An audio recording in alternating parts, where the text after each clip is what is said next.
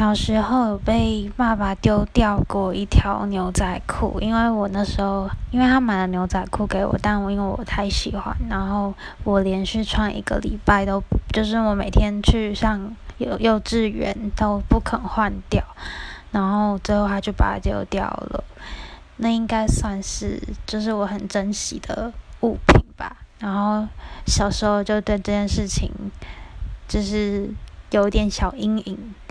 但是长大还是非常爱买牛仔裤，就是看到喜欢的牛仔裤就一定要买。